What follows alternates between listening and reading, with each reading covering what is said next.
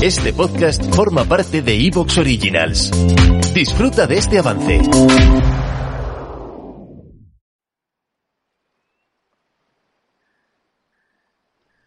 Belleza. Esta es la palabra que me viene a la mente cada vez que pienso en una película de estudio Ghibli. El estudio japonés, fundado en 1985 por Hayao Miyazaki, Isao Takahata y Toshio Suzuki, tiene un estilo propio muy definido que hace que reconozcamos algunas de sus obras viendo tan solo un fotograma. Desde la fundación del estudio hasta ahora, dejando de lado la cinta Nausicaa del Valle del Viento cuyo estreno tuvo lugar un año antes de que esto ocurriera, Estudio Ghibli nos ha ofrecido largometrajes de animación que ya pasan a formar parte de la historia del cine. Hablamos de películas como La princesa Mononoke, Mi vecino Totoro, El castillo ambulante o la que nos ocupa hoy, titulada El viaje de Chihiro.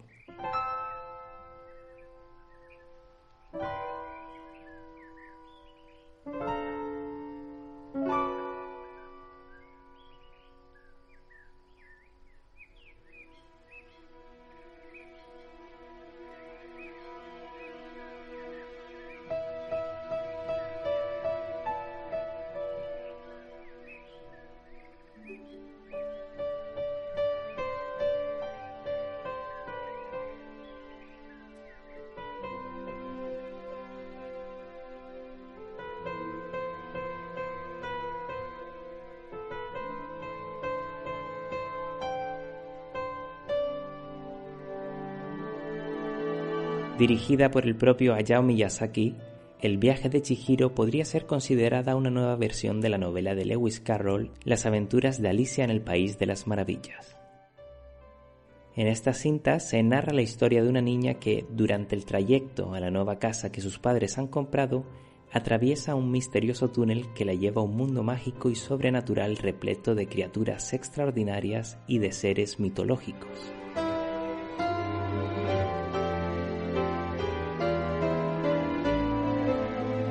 En este viaje, Chihiro deberá buscar la forma de regresar a su mundo junto a sus padres, quienes también están atrapados y que además han sido transformados en cerdos.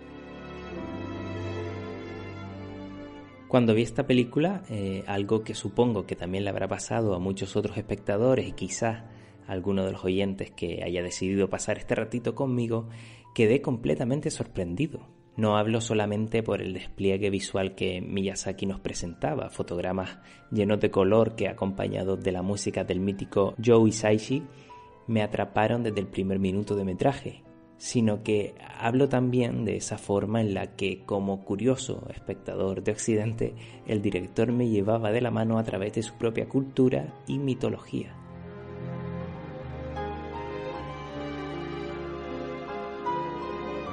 De hecho, si hablamos de mitología, la propia cinta ya cuenta con sus propias leyendas.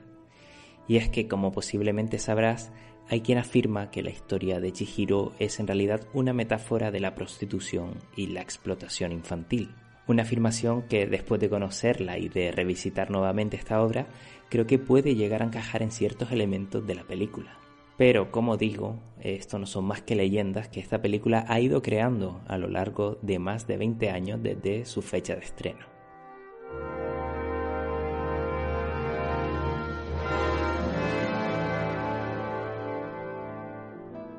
Llegados a este punto, creo que eh, es el momento de indagar un poco más en la historia del viaje de Chihiro, Así que muchas gracias de antemano por querer pasar este ratito conmigo.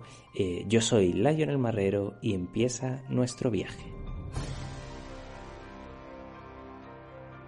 Estas vacaciones te invitamos a hacer las maletas y lanzarte a la carretera, sumergirte en aguas peligrosas y embarcarte en una aventura inolvidable junto a nosotros.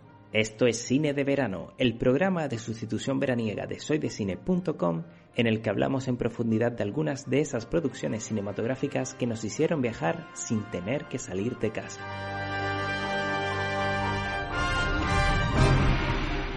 El viento entra en su interior. ¿Qué pasa? ¿Qué te parece si entramos? Solo para echar un vistazo. No, papá, tengo miedo, vámonos. Vamos, no hay razón para que estés asustada. Venga, solo será un momento. Los de la mudanza llegarán antes que nosotros. No importa, tienen las llaves. Que se encarguen ellos de la mudanza. Lo sé, pero... No, yo no quiero ir. Venga, papá, vámonos de aquí. Anda, ven, no tengas miedo. No, he dicho que no.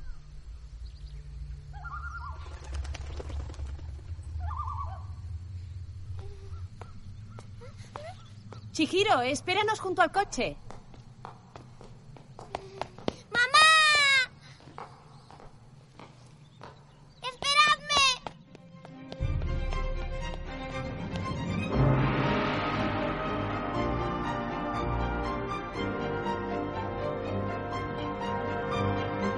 Como probablemente ya sabes, en este tipo de programas no estoy solo, y es que en esta ocasión me acompaña nuestro queridísimo amigo Antonio López, que no ha querido perderse la oportunidad de hablar de esta obra maestra de Estudio Ghibli.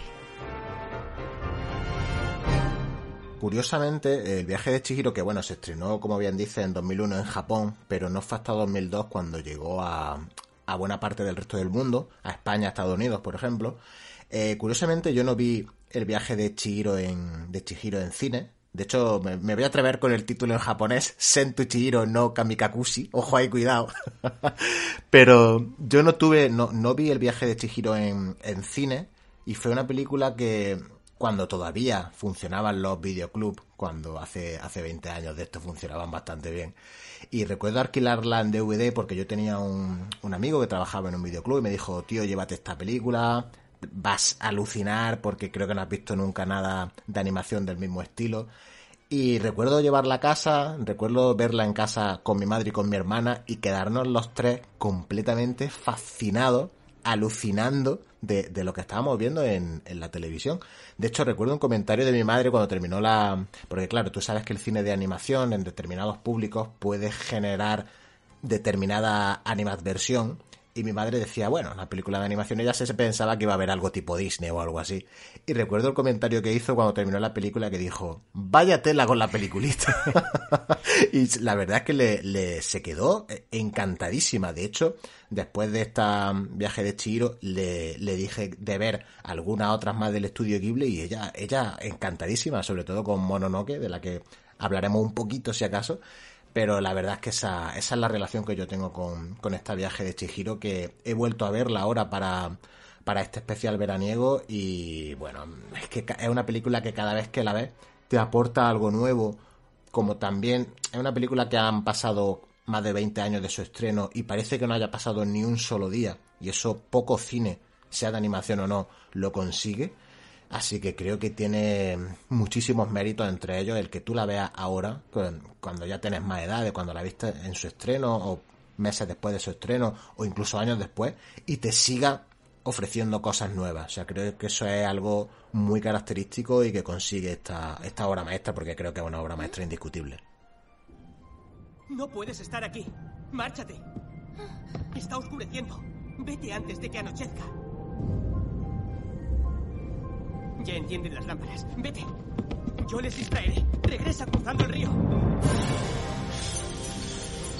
Estudio Ghibli venía de tener un gran éxito, como que de hecho lo he destacado antes, que era La Princesa Mononoke. De hecho, para mí es la mejor película que ha hecho Estudio Ghibli, un poquito por encima de, del viaje de Chihiro o de otras, porque no solo del director Hayao Miyazaki vive Ghibli, también tiene por ahí a un veterano que tiene bastantes obras maestras, como puede ser Isao Takahata, que por ejemplo el cuento de la princesa Kaguya también es suya, y bueno, es un director que también tiene bastantes películas en Ghibli y bastante destacadas. Que, que precisamente murió, no sé si, si, lo sabías, en el 2018, una pena.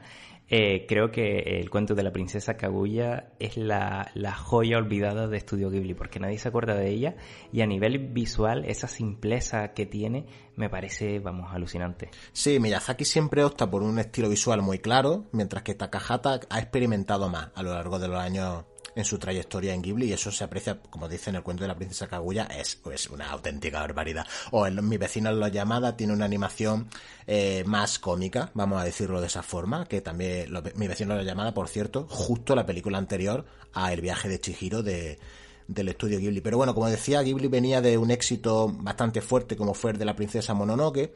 El cine de animación japonés mm, ya era reconocido en todo el mundo gracias a películas como por ejemplo Akira o Ghost in the Shell, por decir alguna, aunque eran películas eh, de una determinada temática, temática cyberpunk, ciencia ficción, el mundo del anime eh, venía fuerte durante años gracias a series que hemos visto todos, como Dragon Ball, por ejemplo, que muchos de nosotros hemos crecido con ella, que de hecho casi todo el mundo considera que fue Bola de Dragón la, la que llevó el anime, o sea, las adaptaciones del manga, los animes a, a todo el mundo, gracias a Bola de Dragón llegó ese éxito internacional, y el cine de Ghibli, que estaba ahí desde el año 86, su primera película fue El Castillo en el Cielo, de Miyazaki, eh, claro, en ese momento los estrenos internacionales eran más limitados o era un tipo de cine que quizá no se conocía tanto fuera de la frontera japonesa, porque en Japón Ghibli es una religión. O sea, el fervor que hay allí por este estudio. ¿Te está gustando lo que escuchas? Este podcast forma parte de Evox Originals y puedes escucharlo completo y gratis desde la aplicación de Evox. Instálala desde tu store y suscríbete a él para no perderte ningún episodio.